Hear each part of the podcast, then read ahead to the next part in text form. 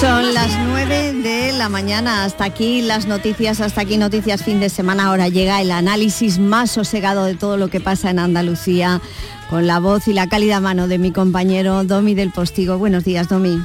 Que hoy te saludo como buen padre, Marga, a ti que sé que eres una maravillosa mala madre. Buenos días. Totalmente. Haces muy bien poner ese Yo no renuncio de Rosalén. Rosalén estará además en Andalucía seguramente este miércoles iniciando ese tour del Club de las Malas Madres precisamente en Andalucía, ¿no? Un tour que va a ir eh, por media España y que tiene además el seguimiento no solo de ese, no solo digo, entre comillas, millón de madres que siguen en redes sociales a malas madres, sino, hablabais hace un momentito de la cobertura de Canal Sur en América, ¿no? Pues no te puedes imaginar en Iberoamérica cómo han hecho tantas mujeres de este yo no renuncio eh, su estandarte de vida, ¿no? Porque allí obviamente la situación es mucho más compleja para las mujeres todavía que aquí. Sí, sí, hay mucho más todavía que ganar, efectivamente, pero nunca hay que bajar la guardia. Y te voy a decir una cosa, hoy se presenta, eh, después de una campaña muy afortunada en la que se decía, ¿sabes cuál va a ser el mejor regalo del Día de la Madre? que ha hecho Malas Madres, pues se presenta precisamente hoy ese regalo y se va a hacer eh, en parte dentro de unos minutos con nosotros porque vamos a tener en directo a la mala madre jefa, a Laura Baena, y te va a hacer sonreír mucho el regalo. ¿eh? Pues la voy a escuchar muy atentamente. Un beso a todas las malas madres. Un beso, Marga, gracias. Que tengas una buena mañana del 1 de mayo currando como se debe. La tengo porque la he empezado contigo. Un besito. Un besito, trabajadora. Pues sí, mamá, hoy es el Día de la Madre, ya has escuchado, Marga. Hoy es el Día de la Madre. En esto España y por lo tanto Andalucía es diferente que el resto de Europa que lo celebra siempre el 8 de mayo. Aquí tu día, mamá, ¿dónde estarás en el cielo, Dios mío? Qué raro es esto de acostumbrarse a que tenemos que morirnos y que se nos mueran las personas fundamentales de nuestra existencia. Bueno, pues aquí tu día, mamá, es el primer eh, domingo de mayo. Y este domingo, como decía hace un momento Margarita Huertas, hoy, mamá, hoy te celebro como, como cada domingo de mayo, eh, pero también, eh, vamos a ver, mm, te celebro como 1 de mayo, Día del Trabajo, te celebro mm, como Feria de Sevilla, te celebro como cruces en Córdoba y en Granada y en varios sitios de Andalucía. Te celebro porque vamos a conectar dentro de un ratillo con el Mundial de MotoGP en Jerez. En fin, te celebro como cada quien celebra tener o haber tenido madre sobre la tierra con todo eso. Perfecto, porque el hecho de que coincida con el Día del Trabajo hoy es perfecto. Hay mayor trabajo que el que hace una madre para sacar a sus hijos adelante.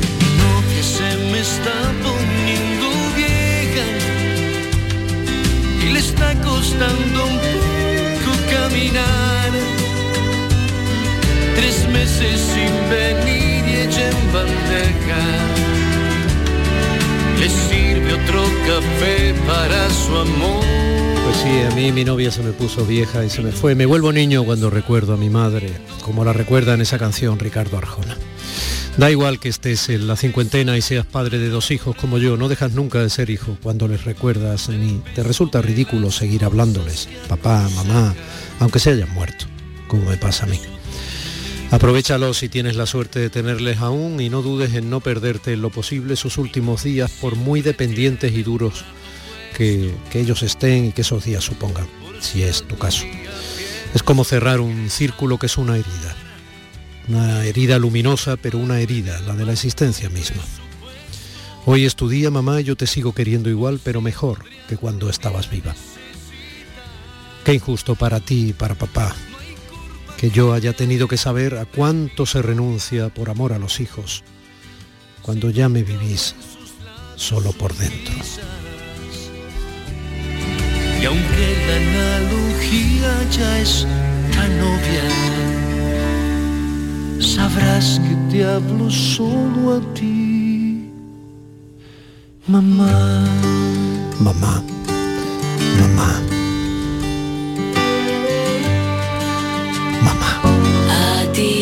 Tienes siempre caldo en la nevera, tú que podrías acabar con tantas guerras, escúchame.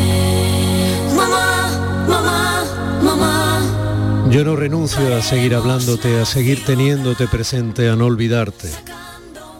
Por muy niño que yo parezca cuando lo hago, no renuncio a banderar como un gigante que se hace pequeño cuando te nombra la bandera de tu ejemplo, sobre todo el último, cuando te enfrentaste al final siendo más madre que nunca o tan madre como siempre, guardándonos en sobrecitos aquel dinero como calderilla de una hucha, con el nombre de tus dos hijos en cada uno de ellos y el de tus nietos, guardado moneda a moneda, no exagero, en vez de habértelo gastado en ti al menos al final de tus días.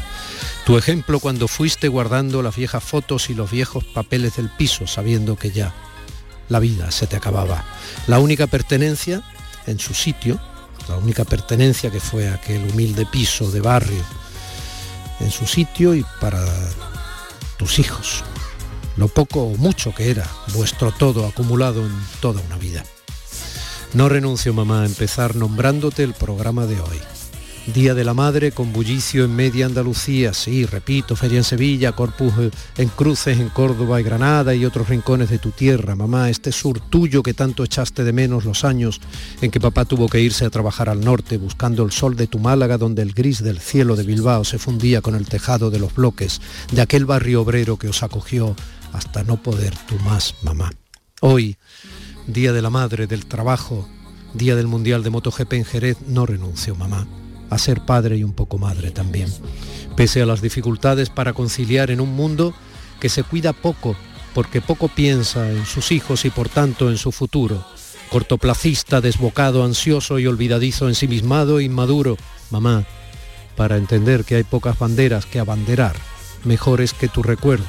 Mamá, para salir adelante sin dar ni un paso atrás, creyendo que es posible mejorar el mundo que dejaremos a nuestros hijos. Felicidades, mamá. Felicidades. Mamás.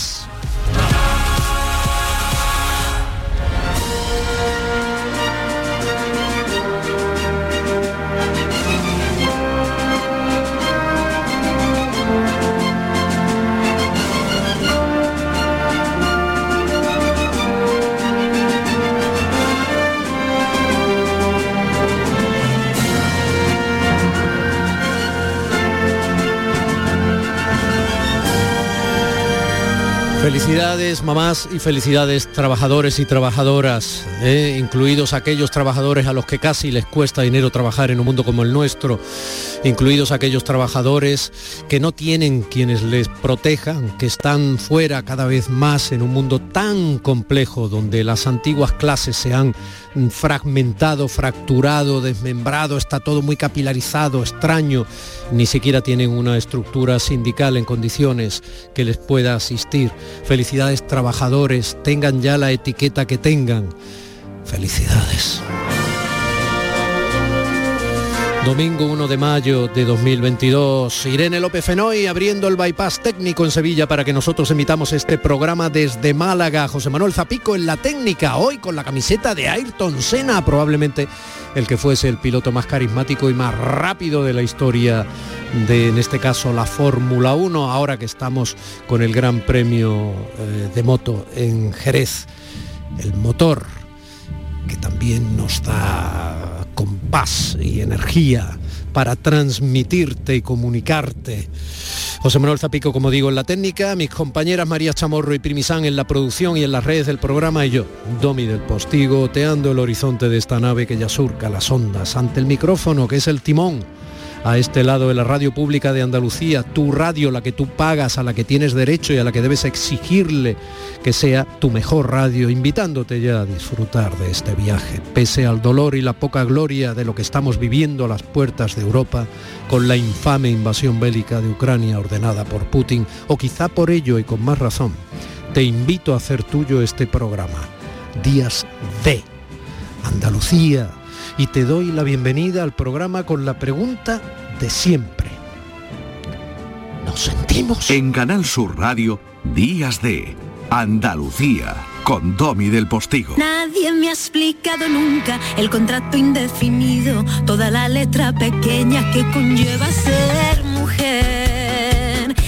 Desde que me dio la vida, una madre ensangrentada y arrancó una de sus alas para así verme. Lo comentaba yo hace un momentito con mi compañera Margarita Huertas, eh, estábamos expectantes siguiendo esa afortunada campaña del Club de las Maras Madres para saber cuál era el regalo del Día de las Madres que lo iba a cambiar todo. Bueno, pues el regalo del Día de las Madres que lo iba a cambiar todo, eh, pues es este.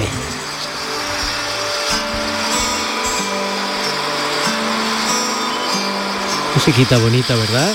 Con mensajes adecuados que recuerdan, entre otras cosas, cuáles son las cifras que ponen en evidencia que ser madre en este país y no renunciar al trabajo es casi una entelequia, es casi ciencia ficción. Y con esta otra musiquita se empieza a abrir una enorme caja que trae un gigantesco juguete como regalo para el Día de la Madre. Y cuando la cajita o el pedazo de caja se abre, ser el primer muñeco padre corresponsable. Y sé que voy a ser el primero de muchos más. Tengo acceso directo al chat del cole, menús, actividades extraescolares, cumpleaños, vacaciones, hago y deshago maletas. Estoy preparado y mentalizado para que se me pinte el pelo con rotuladores de colores. ¿No es lo ideal? Por supuesto, hago el cambio de armario, aprovecho los partidos de fútbol para lavar, planchar la ropa. Trenza de raíz y trenza de espiga. Bueno, yo no soy muy partidario de rosas o azules, de hecho yo soy amarillo y estaré en la tienda de Yo no renuncio de Malas Madres. Y espero que muy pronto en todos los hogares, porque ahí es donde realmente funciona el cambio. pues nada, querida Laura, aquí tu juguete, ya puedes decir lo que te dé la gana. Qué bueno, ¿eh? Qué bueno. Bueno, tú eres, tú eres uno de ellos, ¿no? Tú eres uno de los que rompen el molde, padre corresponsable. Y bueno, este, primero decirte que estoy aquí con emocionada con ese primer texto y que has creado, ¿no? Del Día de la Madre, dedicado a tu madre. Tienes la es que tienes una magia, ¿no? Cuando, en las palabras, ¿no? En poner exactamente las palabras que emocionan no solo a ti, sino a todas las madres, creo yo hoy. Así que gracias, Domi, porque es un placer comenzar el Día de la Madre aquí. Te diré que todavía no me han dado ni el regalo mío, pero esto ya es un- estar contigo aquí ya es un regalo. Y bueno, es que lo has dicho, ¿no? Que qué bonita casualidad y señal que hoy domingo, 1 de mayo, fuera el Día de la Madre y el Día del Trabajo. Entonces yo creo que hay que dedicarlo a todas las madres trabajadoras que no podemos seguir adelante y que tenemos que renunciar, como dice esta maravillosa canción de fondo con Rosalén, si no co- encontramos la corresponsabilidad, la corresponsabilidad en el hogar, la corresponsabilidad en los partidos políticos, en el gobierno, y la corresponsabilidad en la sociedad y en la educación. Entonces estoy muy emocionada con la campaña del padre corresponsable porque creo que no por primera vez, pero sí con una campaña muy potente, porque hemos tenido la suerte del apoyo de una gran agencia como Macan, que lo ha dado todo porque cree en la causa, porque no tenemos recursos para esto. Y hemos hecho algo muy bonito, muy potente, que realmente pone en el centro una reivindicación tan necesaria, pero desde el humor, que tú sabes que a mí me gusta concienciar desde el humor y la simpatía y el decir podemos cambiar las cosas. Entonces se trata de eso, se trata de, de que hoy no queremos ramos de flores, no queremos collares de macarrones, lo que queremos realmente es reivindicar y que los hombres forméis parte de este cambio. Porque si esperamos que los políticos y las políticas lo hagan, vamos muy lentos. Y yo creo que juntos podemos hacerlo. Yo hablaba de cortoplacismo, creo que es algo que caracteriza nuestro tiempo, Laura Baena. Muchísimas gracias por estar ahí, ¿eh? en directo ahora mismo, tan tempranito, un domingo, que es un domingo un muy especial en este caso para vosotras, ¿no? Porque la estáis montando felizmente con este amarillo brillante que eh, está envolviendo eh, de diversión y al mismo tiempo de profundidad, de ironía, de provocación y de análisis social esta campaña de regalo ideal en el Día de la Madre, que es ese enorme juguete del padre corresponsable. bueno, me pongo las pilas y te digo que mm, tengo entre mis manos el- el- tu libro. Esto es un poco un avance, luego nos vamos a ver en persona en el programa Andalucía Dos Voces en Canal Sur Televisión esta tarde, ¿no? Lo digo para, Sí. para los espectadores y espectadoras generosos que sé que nos siguen, ¿no? En- Entonces, eh, tengo entre las manos tu libro, acaba de salir también, es tu historia personal, te implica Todavía no, muchísimo. sale, sale el 4 de mayo, miércoles. Eres el primero que tiene mi libro, Domi. Acaba de salir también de la caja para que yo lo tenga en la mano, quería decir, y, y- y te implicas muchísimo, personalmente, eres la, la portada y la contraportada, eh, bueno, eres la teniente O'Neill en esa, en esa portada que- un poco intimidante y, y muy estimulante, ¿no? Y muy retadora y al mismo tiempo sencilla y humana, ¿no? Con tus brazos cruzados y, y- y tu espalda con tu libro eh, me gusta mucho la foto de la contraportada y ese libro que te acompaña. Podías tener en esta fotografía de portada detrás la sombra de tus tres niñas, que son como tres peldañitos todavía, porque están entre los 10, 6, 2, ¿no? Más o menos Sí. años. Son tres peldañitos de esa escalera que tiene que ir subiendo poco a poco una madre a medida que trata de compaginarla con su vida como mujer libre, como trabajadora, como persona que pueda tener una responsabilidad en ese trabajo, etcétera, ¿no? En una sociedad que lo impide. Totalmente. Eh, o a lo mejor ellas estarían delante mía, porque yo siempre digo que son mi guía, que son la luz que me hace que no me despiste por el camino y me salga, porque a veces me salgo y a veces me caigo. Y yo creo que detrás en la sombra está él, ¿no? Y, está porque yo sí tengo el padre corresponsable al lado.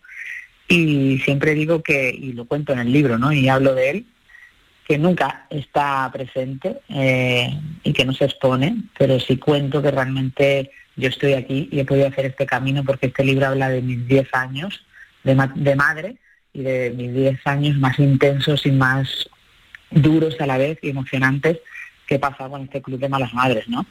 Entonces, bueno, necesitaba contar mi historia, Domi, porque necesitaba que no fuera mía, ¿sabes? Necesitaba contar mi historia y contar mi verdad para continuar, porque hay cosas que duelen, hay cosas que yo necesitaba sacar y compartir, pero también es el inicio de la historia de muchas mujeres, ¿no? El libro acaba con unas páginas amarillas porque mi historia está ahí, pero yo quiero que ellas escriban su historia y que me la envíen y que hagamos de esto un movimiento, porque yo no quiero que sea un libro que lees y que te emociona o que refle- te hace reflexionar solo, sino que a partir de ahí generemos un movimiento. Yo no renuncio con todas las cartas que me lleguen de madres y de sus historias de renuncia y yo creo que va a ser muy bonito, va a ser emocionante, te diré que a la vez tengo nervios y emoción porque hay mucho de mí ahí y, y hay cosas pues bueno que te desnudas pero siempre con el respeto, el cariño y creyendo firmemente que puede ayudar, que puede ayudar. Si creyera que no puede ayudar no lo hubiera hecho. Para que eh, las palabras que estás comentando adquieran la densidad que merecen,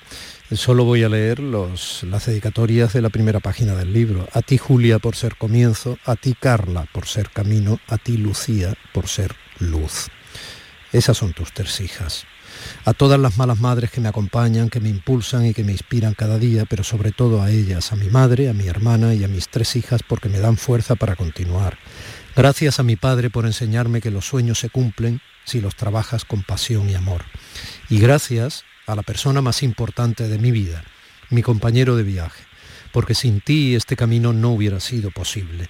Gracias por darme la mano cuando me he caído, gracias por cuidarme, gracias por tu paz. Yo eh, puedo firmar ese, ese, ese último piropo a tu compañero de viaje porque he tenido la suerte de conocerlo eh, este fin de semana y me parece, me parece un tipo fantástico a quien me gustaría conocer mucho más.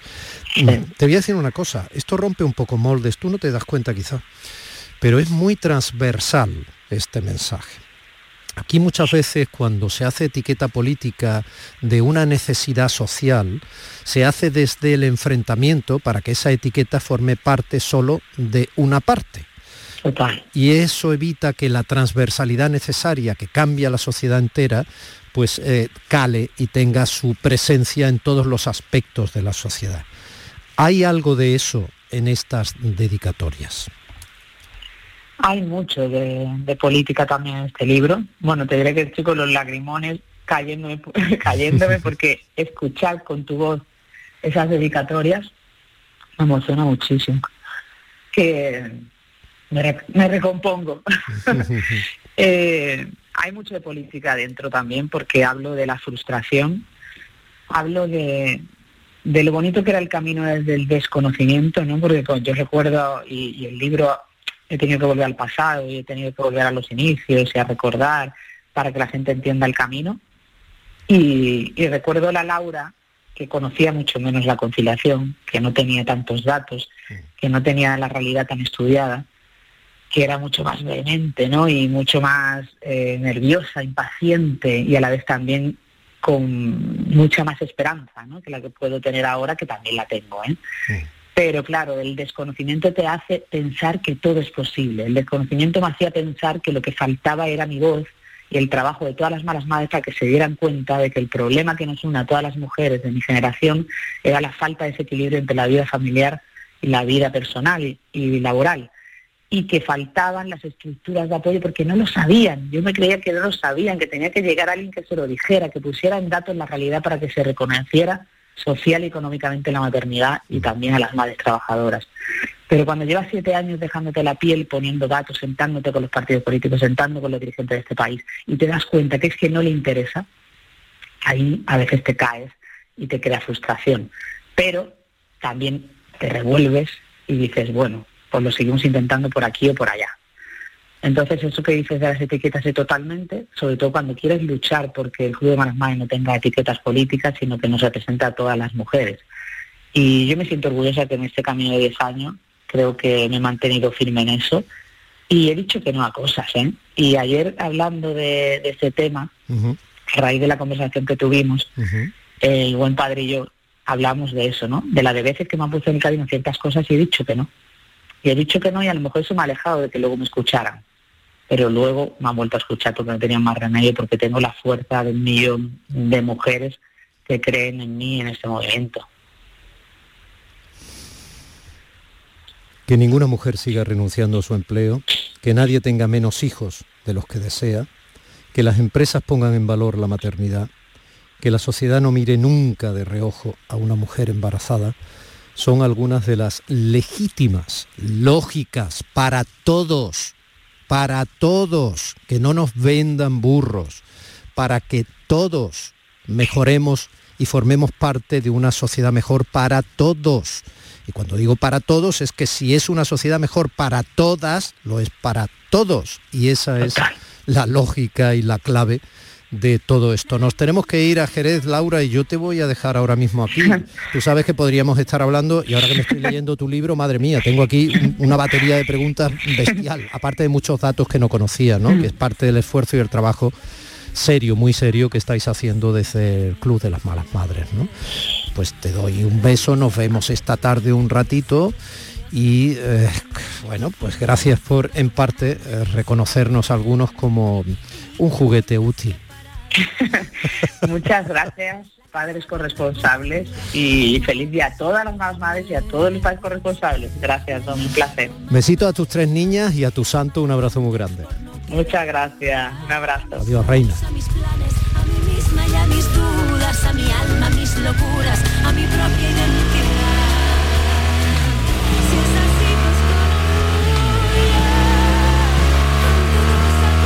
Nos vamos a unos consejillos publicitarios, pero lo hacemos, como ves, con el sonido de fondo del circuito de Jerez que está a punto de comenzar ya las carreras que vamos a emitir en directo desde las 10 de la mañana hasta las 3 de la tarde por Radio Andalucía Información. ¡No te vayas a ir ahora! Días de Andalucía con Domi del Postigo, Canal Sur Radio. ¿Por qué Agua Sierra Cazorla es única? El equilibrio de su manantial es único, el más ligero en sodio, la idónea para la tensión arterial, más rica en magnesio, calcio y bicarbonato. Y ahora Agua Sierra Cazorla con los refrescos saludables de verdad, sin azúcar y sin gas, más naranja y limón. Agua Sierra Cazorla, la única en calidad certificada. Todo lo que quieras saber sobre Sevilla lo tienes en canalsurradio.es.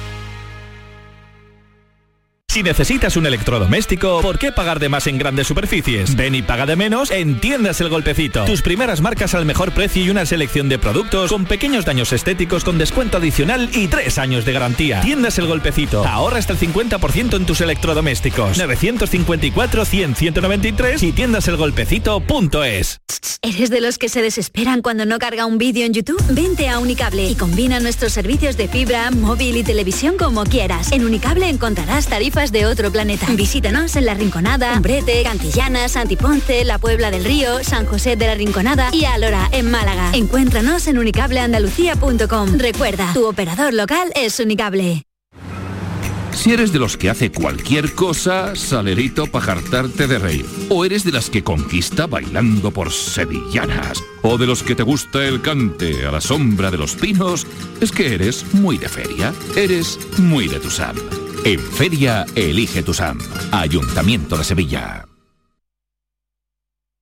Las mañanas del fin de semana son para ti, con Andalucía en la radio, con toda la luz, el talento y la alegría de nuestra tierra, con nuestra historia, cine, flamenco y toda la actualidad del fin de semana. Días de Andalucía, con Domi del Postigo, los sábados y domingos desde las 9 de la mañana. Quédate en Canal Sur Radio, la radio de Andalucía.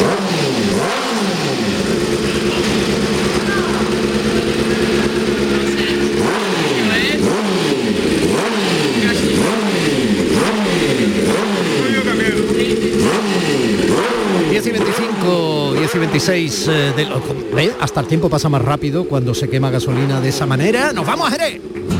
Bailando Jerez. Feliz siempre seré.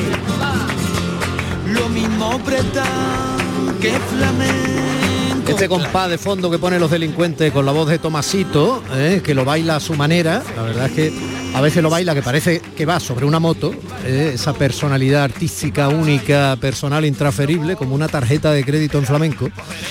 Pues eh, yo estoy ya hablando y para mí eso es una celebración con David Gallardo. David, buenos días. Buenos días, don Domi. Agustísimísimo, que diría Tomasito a esta hora de la mañana contigo a tu vera. ¿Cómo estás, señor? Súper agustísimísimísimo estoy yo. Efectivamente, así estamos nosotros, aquí en una cabina maravillosa, con todo tipo de comodidades, más bien que la más, mejor que en brazos, para disfrutar. eh, Tú pides, los- tú pides muy poco, que qué bien te conforma con todo, hombre, que la Ah, no, cabina, hombre, sea cómoda, tampoco está estupenda, pero cómoda me parece un poco está excesivo. bien, eh, está, a ver, tiene su aire acondicionado porque hoy vamos a pasar calor, entonces ya con eso somos capitanes generales. Claro. Hombre, no, es- no estamos tan bien como nuestro compañero Pedro Sánchez, que está en el puesto de retransmisión VIP de Canal Sur, que ese ya es un sitio que ese ya no te puedes ni imaginar. O sea, eso Eh, es a- ese- ese a cuál es, ese cuál horas.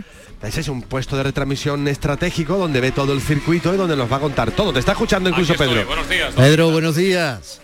Aquí estoy encantado. Ya hemos desayunado, estúpendo, esto es maravilloso. Oye, Pedro, Desa- eh, tú, tú que ves desayuno de todo... caviar, de caviar. O sea, ¿quién desayuna caviar? Pedro ha desayunado caviar esta mañana. Hombre, desde el puesto de mando, de lujo. Es que Pedro, Pedro, espera, Pedro, David, eh, Pedro, tú que ves todo el circuito, si lo miras un poco así con la cabecita ladeada hacia la izquierda, ¿no es como la cabeza de un conejito? Cuestión de perspectiva, pero vamos, sí, sí, sí, tiene, sí que es cierto que tiene su... Se le puede encontrar, es, como los juegos estos que te ponen que con que lo giras ya parece otra cosa, ¿no? Como las nubes, que las que ves cualquier cosa cuando miras una nube. Bueno, pues eh, en el circuito vamos a narrar todo lo que ocurra, Domi, esta mañana a partir de las 10 vamos a hacer un programa especial en Radio Andalucía Información con todo lo que acontezca. Ahora mismo tenemos ya las motos pasando por recta de meta, eh, lo que, bueno, pues es eh, precisamente pues, una de las categorías en Moto 2, el warm-up, lo que es el calentamiento, por llamarle así, de lo que después va a ser la carrera que va a comenzar, bueno, la primera de las carreras a las 11 de la mañana, Moto 3 a las 12 y 20, Moto 2 y Moto GP, vamos a contarlo a las 2 de, de la tarde. Tenemos tres españoles en la categoría más pequeña, en las tres primeras posiciones.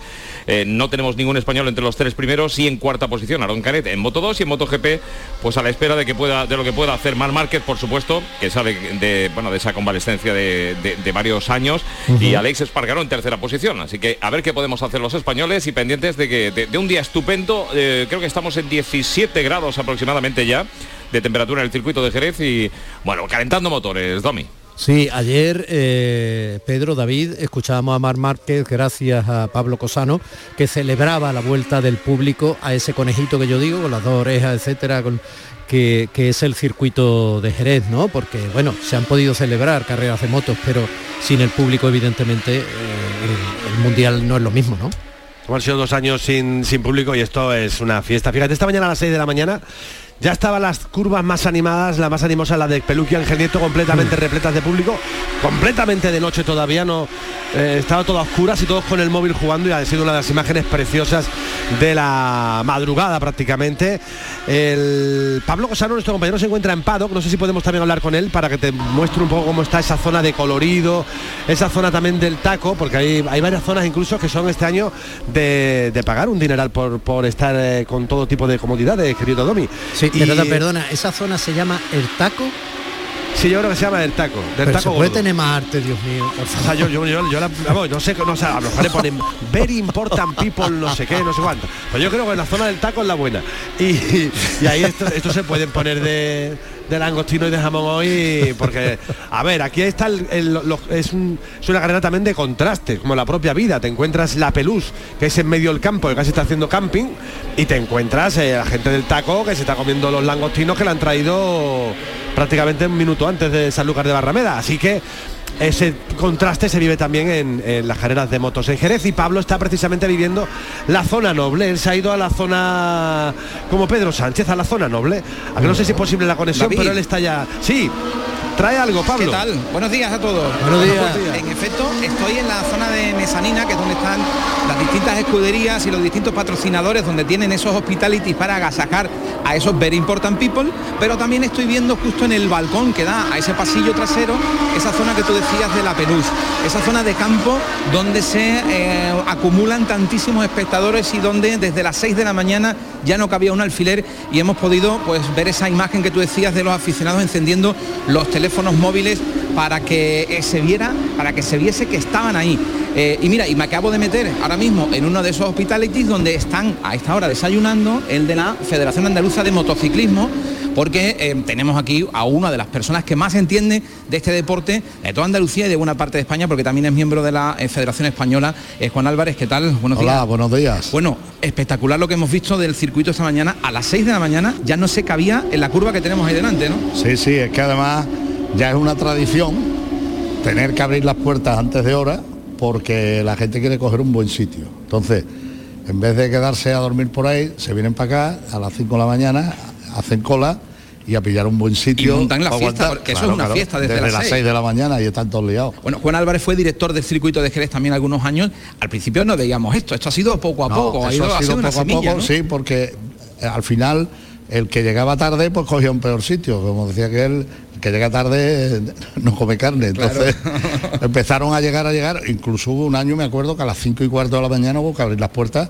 porque nos iban a echar abajo las puertas. O sea que ahora ya la tradición es, como todo el mundo que viene a tribuna tiene su asiento asignado, no tiene problema, puede llegar cuando quiera. Pues ahora los de la Pelú a venir tempranito y empezar la fiesta temprano. Gracias Juan. Con Juan, eh, buenos días. Hablaremos eh, durante la mañana de motos, de lo que está pasando en las carreras, porque sin duda es una voz autorizada. Muchas gracias Juan. Gracias a vosotros por prestarnos la atención que nos prestáis. Como no podía ser de otra manera, lo dejamos que está eh, atendiendo también a sus invitados, porque a esta hora mm, hay gente desayunando en, el hospitality de la Federación eh, de Andaluza de Motociclismo, y esto es solamente parte de lo que sucede aquí. Voy a abrir de nuevo la puerta y ya será otra vez el ruido de las motos, justo en esa zona que tú decías espectacular, David, de las curvas Nieto Peluqui, con toda esa peluz abarrotada de gente ahí, literalmente ya te puedo asegurar que no cabe un alfiler. Durante toda eh, la jornada de hoy estaremos por aquí buscando protagonistas también para pulsar la actualidad y para ir conociendo, bueno, pues cómo ve la gente el domingo de carreras aquí en el circuito de Jerez Ángel Nieto. Fantástico, fantástico. Sí, ¿quién eres? David, Pedro, ¿quién eres? ¿Quién está hablando? ¿Quién ha dicho bueno pues? Yo, yo, perdón, David, lo siento. Vale, Eh, David, me- mira, eh, eh, eh, espera una milla, David. Pedro, un abrazo muy grande, eh, disfruta de ese sitio de retransmisión, un abrazo muy grande, muy grande. Y muchísimas gracias por la conexión de ayer que fue fantástica. Y muchísimas, eh, eh, eh, eso se lo digo a Pablo. Y muchísimas gracias, Pablo. Eh, David, vamos a ver, cuéntame en la medida de lo posible. eh, eh, a partir de las 10 he dicho yo que vamos a estar en conexión en directo a través de Radio Andalucía Información, de RAI, toda la carrera completa y recordemos que hablamos de Moto 3, de Moto 2 y de la que sería Moto 1, la Fórmula 1 de las motos que es MotoGP, ¿no? Sí, a ver, ahora están eh, calentando, lo acaban de finalizar los pilotos de Moto 3, enseguida, perdón, de Moto 2, ya lo han hecho Moto 3, y ahora a las 9 y 40 minutos de la mañana comenzarán la cilindrada categoría reina, Moto GP. A partir de ahí, bueno, pues 10 de la mañana. Estaremos en directo ya en Radio Andalucía Información, en cada uno de los boletines informativos y también conexiones eh, en diferentes programas, como con Pepe La Rosa dentro de, un ratito también. Estaremos al igual que contigo para comentar cómo está la situación en el circuito, dentro y fuera del circuito. Mucha precaución en la carretera. Hay que lamentar otro eh, fallecido más. Un hombre ha fallecido a las 3 y 50 horas en eh, la carretera, concretamente a la altura de Medina Sidonia.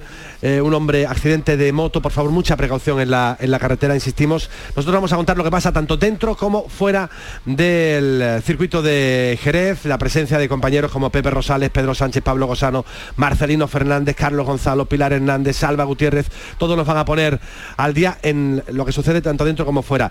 A las 11 comenzarán las carreras de Moto 3, 22 vueltas al circuito de Jerez. A las 12 y 20 comenzará Moto 2, 23 carreras y a las 2 de la tarde se para el tiempo porque comienza la categoría reina dos años después con público Moto GP, 25 vueltas, a ver qué hace Mar Márquez, a ver qué hacen lo- los españoles. Mucho ambiente, mucha alegría y todo eso lo vamos a contar tanto en Canal Sur Radio como en Radio Andalucía Información.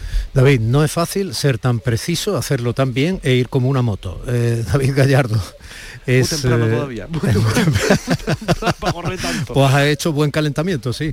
Sí, David, señor, el eh, momento.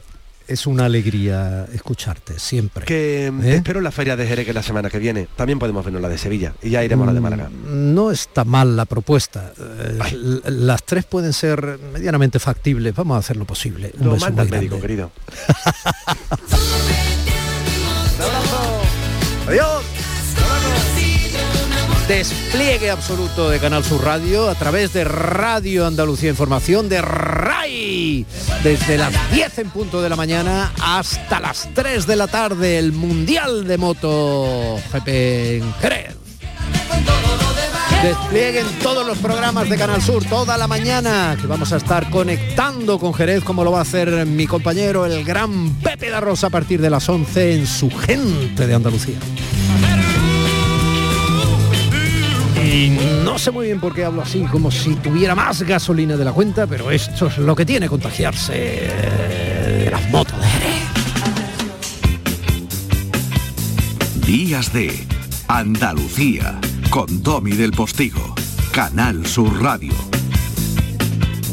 Bajo el cielo de Andalucía. Mi querido Indiana Jones, Manuel Navarro, voy a ir bajando la cilindrada. Eh, un abrazo muy grande, buenos días. Buenos días, querido Domi. Te veo en gran cilindrada esta mañana. Te veo con muchos tanajes desayunados. Oye, escúchame, querido mío, eh, ¿por qué es tan importante esa necrópolis que se ha descubierto en Osuna? Chiquillo, estamos últimamente en Andalucía dándole sopas con onda a quienes estudian a nuestros ancestros en, en todo el planeta. Sí, es muy importante porque la hipótesis que ahora mismo manejan los arqueólogos que allí están trabajando, tanto Juan Antonio Pérez Reger, que era arqueólogo municipal, como...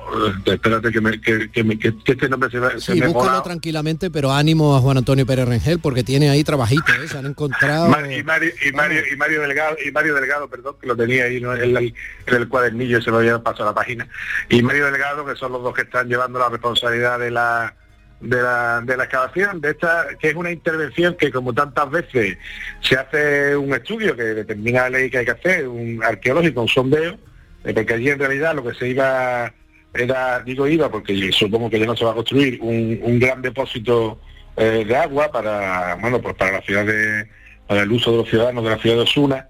Y en este, en estos trabajos previos, pues, bueno, empiezan a aparecer vestigios arqueológicos, lo cual no es raro, porque la necrópolis está situada eh, junto al- a los restos del te- antiguo teatro romano, es decir, lo que se llama la zona ya monumental de la, de la ciudad, detrás justo de la colegiata, en un paraje verdaderamente idílico, eh, en un paraje donde, como decía el propio Rengel, aquí el, el campo se abre en abanico, ¿no?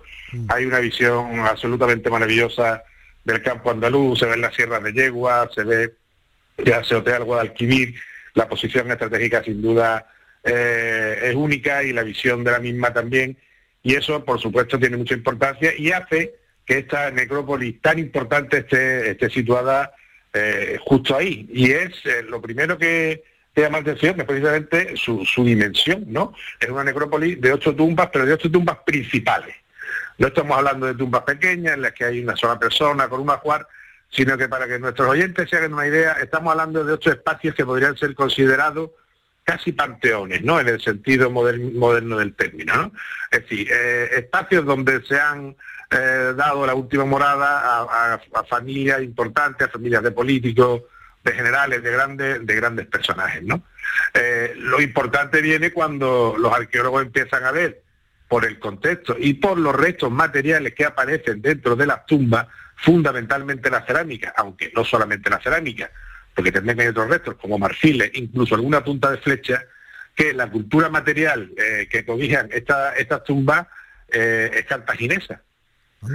Y nuestros oyentes dirán, bueno, y bueno, ¿qué pasa? Cartagineses, eh, ya sabíamos que estaban por aquí.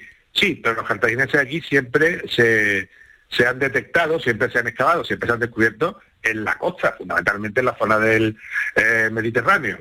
Por lo cual, una presencia de una necrópolis tan importante en el mismísimo corazón de Andalucía, de alguna manera hace que se tambaleen eh, los cimientos de la, de la investigación, ¿no? Eh, yo decía el otro día que últimamente los paradigmas caen, están cayendo más rápido que los entrenadores de primera división, ¿no? Y si se me permite la broma, ¿no? Porque la cantidad de, de excavaciones arqueológicas, de descubrimientos que, que está viendo, pues está actualizando mucho y poniendo en tela de juicio muchas cosas que pensábamos que eran de una manera, que se pensaba en la, en la comunidad científica y, que dábamos a conocer los divulgadores, porque es lo que había aparecido. Es decir, la ciencia funciona así, se van construyendo el relato sobre las evidencias que van apareciendo. Si recuerda, hace unos meses hablábamos, por ejemplo, de la presencia íbera en un pueblo muy cercano aquí de Málaga, en Cártama, cuando era un sitio don- donde el mundo íbero eh, no se había valorado su, su presencia nunca, ¿no? Siempre se pensaba que había quedado más eh, hacia el este, ¿no? Y al norte. Y en cambio aparecen por aquí con mucha importancia, con mucha fuerza. En este caso, eh, sería una noticia caso de confirmarse, porque claro, todo esto necesita un estudio profundo y nuevas evidencias, pero en caso de confirmarse que esta es una necrópolis verdaderamente cartaginesa de importancia, lo que directamente nos viene a decir es que la plaza era una plaza cartaginesa de importancia y que la extensión, por tanto, de la que fue en su época mm, primera potencia del Mediterráneo, hasta que Roma la desplazó a través de la guerra púnica de este lugar de privilegio, pues era mucho mayor de, de lo pensado. Y, y fíjate que una de las razones que hacen pensar a, los- a los arqueólogos mm, de que esto es así, tanto a, a Mario como a Juan Antonio, que bueno, ellos tienen su- sus debates, ya sabes que, que es un mundo de la arqueología que se debate mucho y que se, que se discute mucho, es que las tumbas hayan sido eh, borradas del mapa literalmente por Roma, por los romanos, ¿no? Por los, primeros romanos republicanos que empiezan a controlar la península ibérica después de vencer la, en la Segunda Guerra Púnica, anulan completamente la, presencia de la tumba. Las rellenan, las rellenan de una especie de, de de una, con unas carcanitas y las, y las tapan hasta nuestros días. En fin.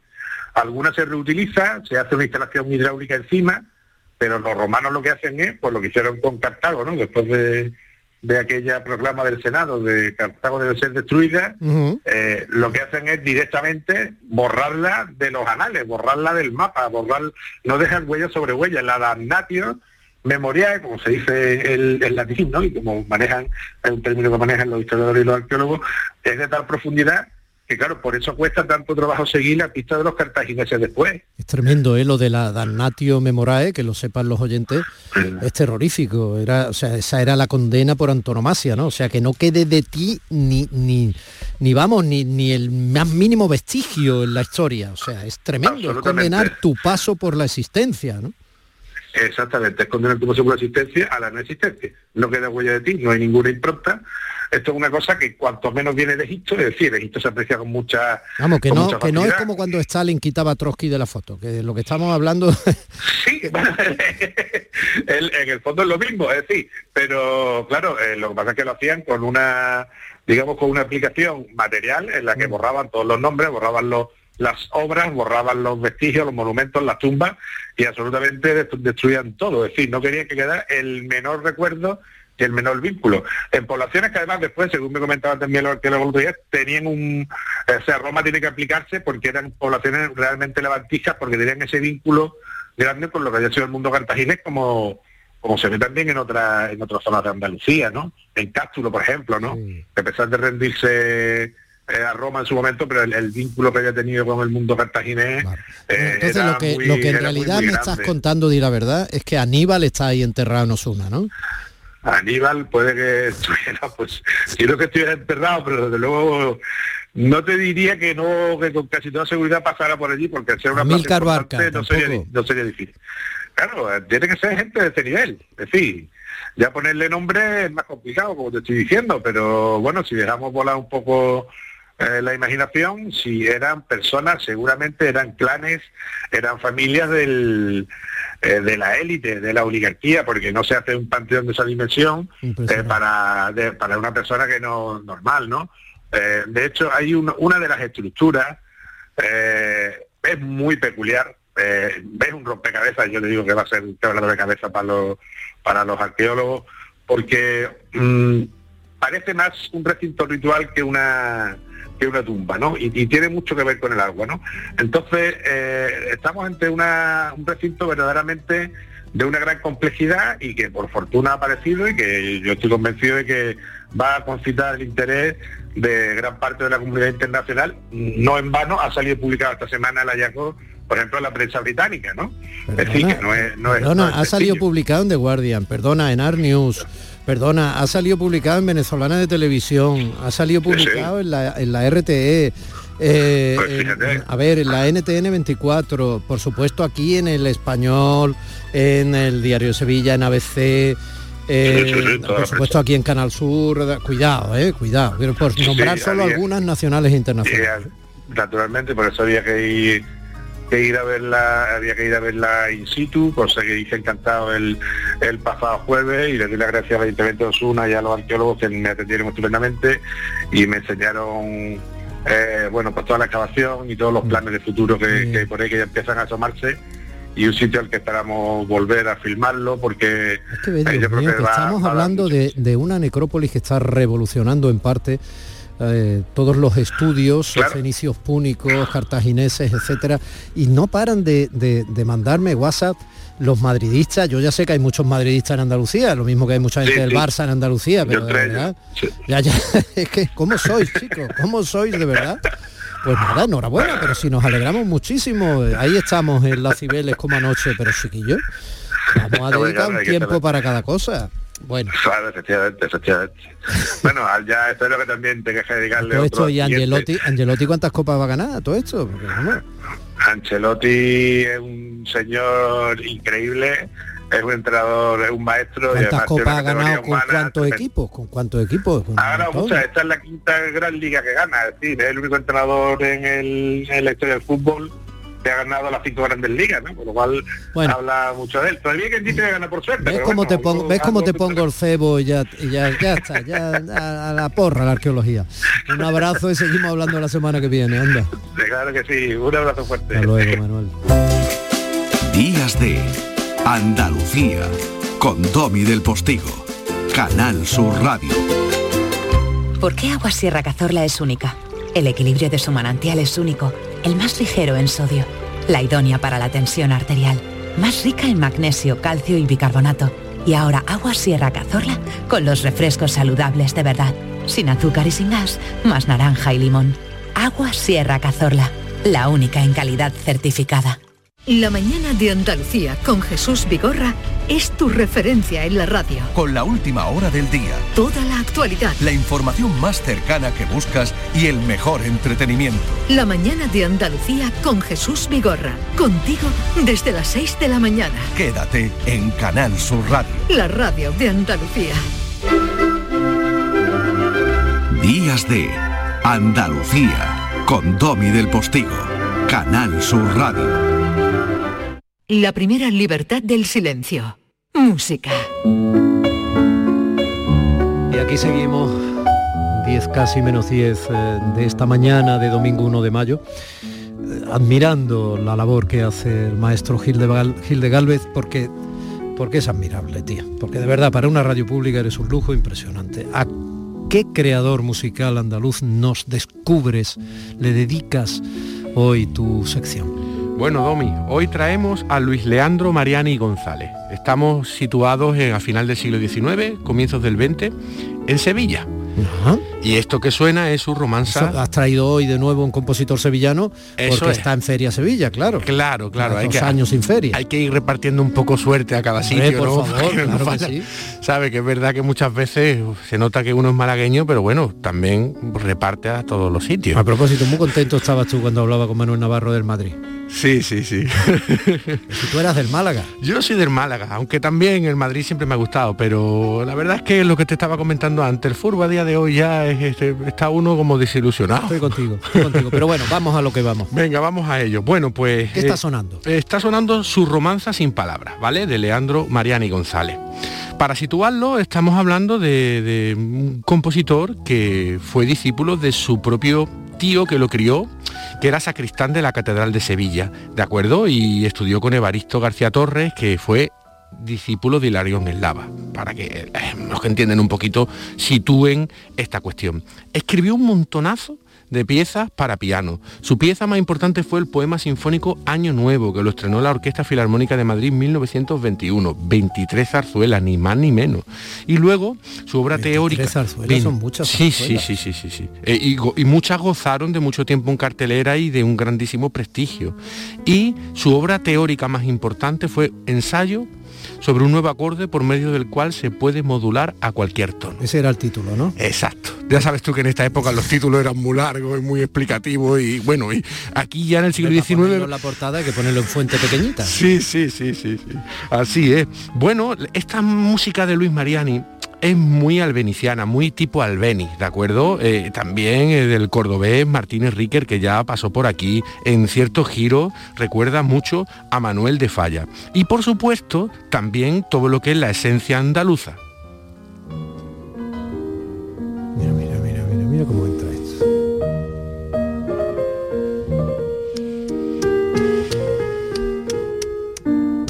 Al pie de la reja. Qué gracioso.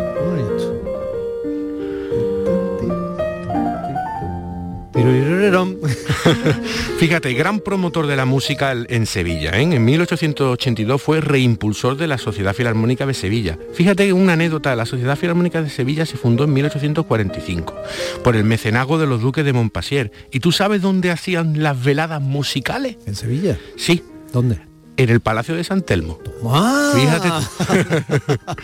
Allí donde se jun- se hacen otras veladas. Sí, se hacen, eso son veladas distintas, ¿no? Muy yo, distintas. yo la verdad es que me apunto a estas del siglo XIX, evidentemente.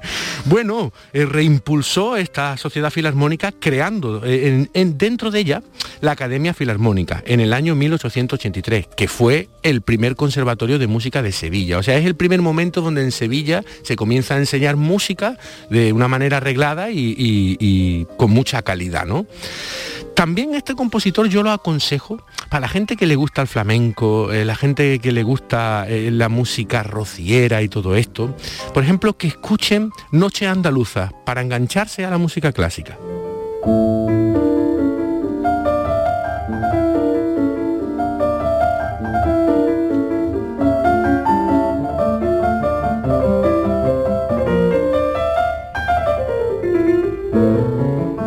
Tito, tito, tito, tito, tito, tito. Tiro- Bueno, estamos escuchando todas estas piezas de piano, pero la única grabación que hay es la de Ana Benavides, que ha grabado un montón de compositores Qué andaluces. grande Ana Benavides. Y menos mal, porque es que si no, no había grabaciones, Domi. O sea, es- es- esto es una cosa que, que hay que ir corrigiendo. Bueno, pero las partituras están ahí. ¿no? Sí, exacto, eso es lo importante. Bueno, eh, a ver, también destacó como compositor de órgano. ¿Por qué?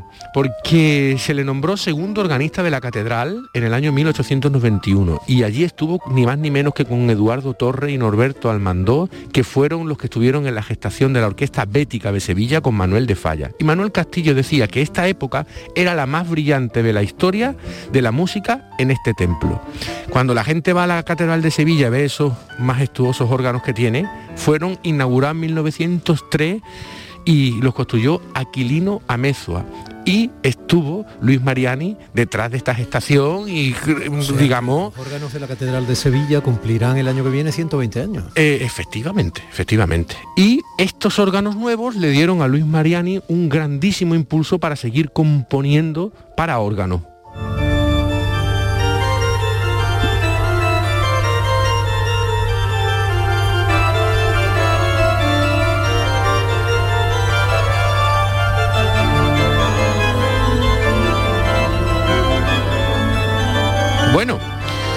Vamos a ver, hemos repasado un... un alegro fugado. Efectivamente. eh, movidito, sí. pero pero como que se va. Exactamente, que se va, que se va. Que se va, que se va. Bueno, eh, para seguir describiendo la Sevilla de este tiempo, que a través de Luis Mariani viene muy bien, ¿no? Los conciertos fuera de, de la iglesia, ¿no? Los, los, conciertos, digamos, de la burguesía, de la sociedad civil que hemos hablado antes, el Palacio en San Telmo, pues también era típico en esta época, uh -huh. en los negocios musicales, en las salas de los negocios musicales se hacían conciertos, eh, pues de música de cámara, de solistas, ¿no? Y por ejemplo había uno muy famoso eh, que se denominaba Sala Piazza, en la calle Rioja, cercano a la, a la, a la calle Sierpe, que era un negocio de una familia que tenía una industria de piano en Sevilla. En 1850 uh -huh. se hacían pianos en Sevilla, ¿no? Uh -huh. Y bueno, eh, allí iba, pasaba gente como Turina y un, un, oyente nos describe este momento de, de, esta época en la sala Piazza. Dice, por aquel recinto confortable de amistad y gusto artístico recuerdo haber visto a Turina en sus comienzos, a Luis Mariani, al maestro de Capilla Torre, a Vicente Gómez Zarzuela. Y allí también me presentaron al gran Manuel de Falla. O sea, por estos sitios pues pasaba evidentemente pues gente como Tárrega, gente como Sarasate, gente como Albeni, más o menos nos podemos, eh, ya no solo en Sevilla, sino en cualquier ciudad andaluza, porque está registrado que ellos hacían giras, ¿no? Pues un poco la imagen de, estos grandes artistas pues metiéndose a lo mejor en, en, un salón trasero de una tienda de música, ¿de acuerdo? Donde la gente que le gustaba eso, los compositores locales, iban allí y digamos que así se entablaban esas relaciones ¿no? Es una cosa pues al final pues, pues muy normal y muy, y muy de andar por casa, ¿no? Entre estos grandes artistas. Una cosa muy bonita. Exacto. Claro. Claro. formar parte, estar allí metidillo por lo sí. menos, ¿no? Tú imagínate después de ese concierto, pues salir de allí a, a, la, a la, típica tasquilla sevillana, ¿no? Y, y, acabar con una tertulia con un vinito, ¿no? Esto, esto es una cosa que Hoy se sigue haciendo de otra manera, pero es verdad que esas costumbres... Típica tasquilla sevillana, que llamas tú tasquilla sevillana, que ojalá no se pierdan las pocas que quedan. Eso es. Hombre, Sevilla es. al menos atesoraba todavía. Es verdad, es verdad. Yo me enteré que, bueno, ya hace tiempo, ¿no? Pero que también había cerrado Becerra y que allí se estaba sí, construyendo. Sí. Quiero decir que son cosas que tú vas perdiendo un poco. La... Eh, sí, aunque Sevilla se vio conservar muchas, todavía sí, conserva digo, muchas. Por eso te digo, es un todavía, ¿no? Sí, pero, sí, en fin, sí. Está bueno, pasando en toda Andalucía, pero bueno. Eh, efectivamente. Y para situar un poco la música de Luis Mariani antes de acabar, evidentemente él se reflejaba mucho en la música de Albeni de aquellos tiempos. Y yo he cogido un par de cosas que es Alma Andaluza en su serenata para compararla con la Sevilla de Albeni.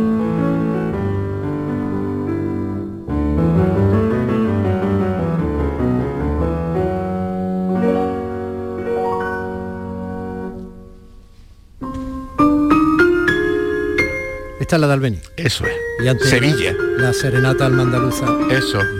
Ahora escucha el giro que viene ahora. Ahora. Ahí. Fíjate como, como evidentemente Mariani eh, conocía muy bien la, la, música de Albeni, ¿no? Al final eh, eh, es nuestra música popular llevada al piano, porque todos estos compositores dominaban muy bien el piano en los diferentes sitios, ¿no? Porque como he dicho que en Córdoba estaba Cipriano Martínez Ríquer, en Málaga Eduardo Con, aquí en Sevilla, pues por ejemplo, este ejemplo de, de Luis Mariani, en toda Andalucía había una actividad musical pues de primerísimo nivel, ¿no? Y por eso he traído este personaje hoy para seguir incidiendo en esta línea. ¿Qué tenemos que recordar de Luis Mariani? Que a veces se nos olvidan un poco las cosas. Bueno, pues fue muy reconocido a nivel docente y compositivo. Es que estamos hablando de que fue el hombre que estuvo detrás de la primera organización educativo-musical de la ciudad de Sevilla. ¿De acuerdo? Y eso es una cosa que es eh, absolutamente digna de reconocer, ¿no?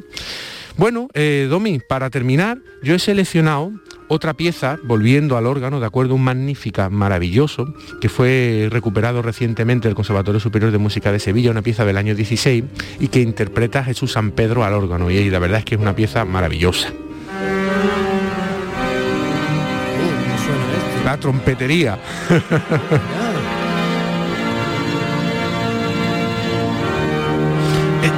Ese órgano parece una orquesta entera. Exacto. Es, es una cosa también que recomiendo a, a, a todo, eh, a toda Andalucía, ¿no? Se disfruta poco de, la, de, la, de, los órganos que tenemos, no solo en las catedrales, sino en los principales templos de toda Andalucía. Se hacen recitales y acudir y ver un concierto de órganos en, en una gran iglesia o en una gran catedral es, es, es un espectáculo para, para para los oídos, para la vista y, y, y, por qué no decirlo, para el alma también, ¿no? Que a veces también hay que cuidarla. Es una máquina del tiempo, además. Se cierran los ojos y ya está. Empiezas a acumular siglos de distancia y de primera libertad del silencio, que es la música. Hasta la semana que viene. Hasta la semana que viene, Domi. Casi las 10 de la mañana, información y seguimos.